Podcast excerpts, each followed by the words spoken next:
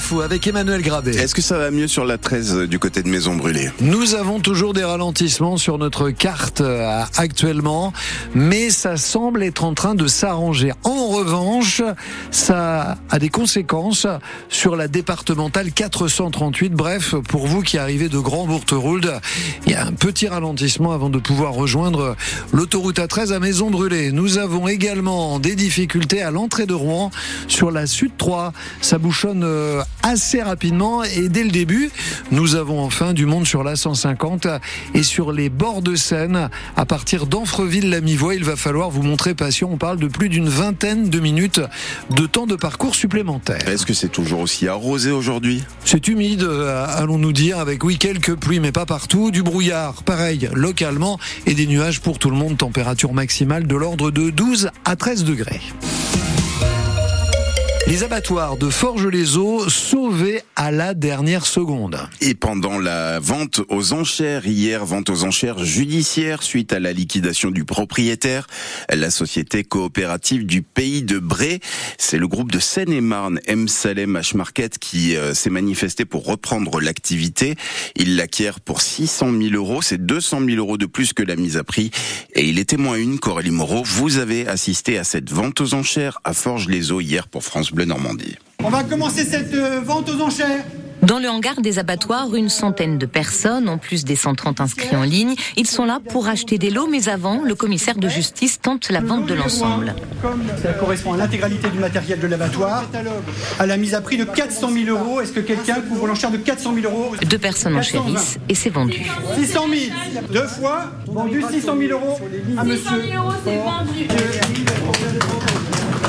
Le repreneur, c'est Issan Baman, directeur général d'Ash Market, une chaîne de supermarchés basée en Ile-de-France et qui vend de la viande halal. Ce qu'on souhaite, c'est pouvoir redémarrer le plus tôt possible et on verra en fonction, bien sûr, euh, ben, toute la partie administrative qu'il va falloir régler et les autorisations qui vont en face. Mais on a bien pour objectif de redémarrer l'activité au plus vite. Le port, ça ira aussi ou pas? Ben, On va y répondre, non, le port ne fera pas partie. Fini donc la chaîne d'abattage des porcs comme au Neubourg. Pour les éleveurs, le casse-tête continue donc, mais ils se réjouissent tout de même que l'activité du site soit relancée. Patrick Hud est éleveur de porc au Tillery-Berpré. C'est beaucoup de trajets pour les bêtes. Et puis aujourd'hui, c'est pas normal qu'on déplace des bêtes animales euh, autant de kilomètres pour les faire abattre. On a un gros souci là-dessus. Mais bon, faut déjà dire d'être content qu'on a un abattoir de proximité. La sauvegarde des emplois, c'est la priorité de la vie de tous. Les abattoirs devraient ouvrir dans quelques mois, une fois tous les agréments obtenus. Un reportage à Forges-les-Eaux de Coralie Moreau. Les syndicats agricoles à l'Élysée aujourd'hui, le chef de l'État reçoit la FNSEA et les jeunes agriculteurs à quelques jours de l'ouverture du salon de l'agriculture samedi à Paris, porte de Versailles. Gabriel Attal fera de nouvelles annonces demain lors d'une conférence de presse pour tenter de, de calmer la colère de cette crise agricole. Le retour d'une usine de paracétamol en Europe et c'est en France qu'elle va ouvrir. La société Ipsophène va s'installer au sud de Toulouse. Elle prévoit de, de commercialiser jusqu'à 4000 tonnes de paracétamol d'ici l'année prochaine. La dernière usine européenne de paracétamol a fermé, a fermé en 2009.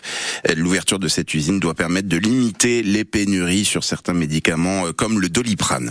Marine Le Pen assistera bien à l'entrée au Panthéon de Missac Manouchian malgré les réserves exprimées par Emmanuel Macron sur la présence du Rassemblement national à la cérémonie demain. Le comité de soutien pour l'entrée au Panthéon du résistant communiste arménien désapprouve. La présidente du handball Octeville était l'invitée de Bienvenue au club hier soir sur France Bleu Normandie. Pour évoquer les résultats remarquables de l'équipe féminine, les Octevillaises en tête du classement de National 1, invaincue cette saison. Dimanche encore à Rennes avec cette belle victoire 36-21 face au cercle Paulbert. Sur le terrain, tout se passe pour le mieux. En dehors du terrain, c'est un peu plus compliqué.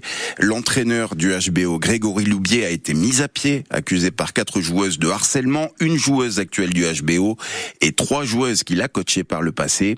Euh, Grégory Loubier, qui devrait être fixé sur son sort dans les prochaines heures, explique Virginie Lecointre, c'est la présidente du club. On s'est hum, tourné vers les instances euh, du handball euh, déjà normand pour commencer, pour savoir comment il fallait faire, parce que on n'a jamais été euh, exposé à ce, à ce genre de situation. Et puis, bah, la, la joueuse a décidé, et, il y a, étant donné qu'il y avait des éléments probants dans, dans, dans les témoignages, a décidé de porter le, le dossier, de faire un signalement auprès de la Fédération française de handball.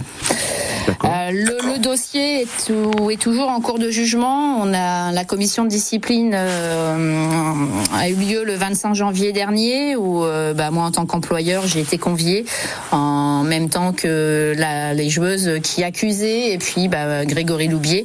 Donc on nous avait donné un délai de quatre semaines pour le jugement euh, final. On est dans la dernière semaine, donc euh, on attend le, jugement définitif. Virginie Lecointre, la présidente du handball Octeville et puis le FC Rouen est sixième de national de football ce matin après sa victoire 1-0 contre le leader du championnat, le Red Star. C'était à Diochon.